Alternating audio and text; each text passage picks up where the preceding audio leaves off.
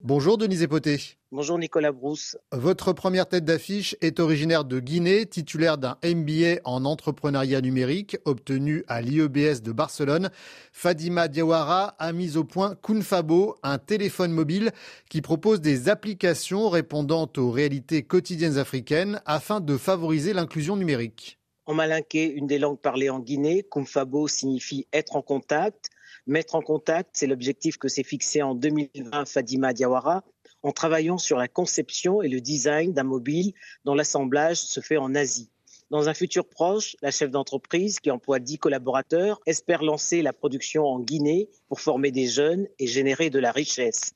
À ce jour, 4600 mobiles ont été mis sur le marché. Les applications spécifiques proposées font de Kumfabo une marque à l'écoute des attentes quotidiennes des consommateurs africains géolocalisation des centres de santé, hôpitaux et pharmacies, des recettes pour promouvoir l'art culinaire africain, une messagerie et une application de paiement mobile. Pour tenir compte du pouvoir d'achat des Guinéens, la start-up a noué avec une compagnie d'assurance et une banque des accords afin de faciliter l'achat d'un portable sur la base d'un crédit sur six mois sans intérêt.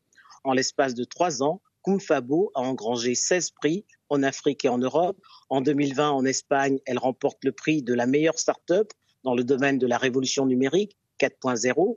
En 2022, le prix des femmes de mérite dans l'innovation digitale au Portugal. Et en 2023, Fadima Diawara figurait dans le classement des 20 jeunes entrepreneurs africains francophones à suivre.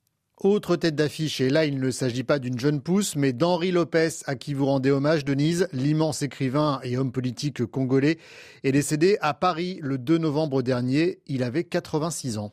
Il est né Marie-Joseph Henri Lopez, mais avait choisi comme nom d'écrivain Henri Lopez.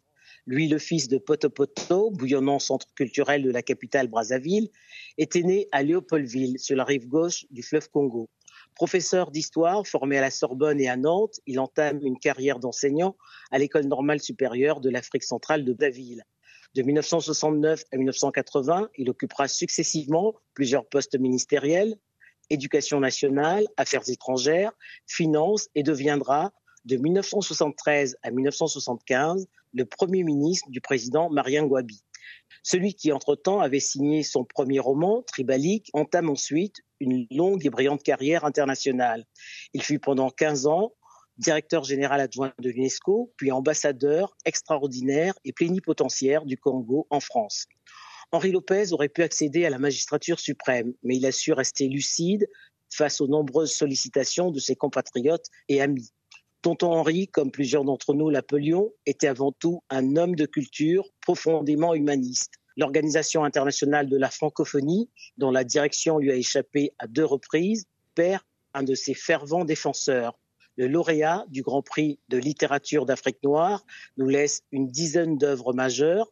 Il a été et restera pour moi la plus belle plume de la littérature africaine.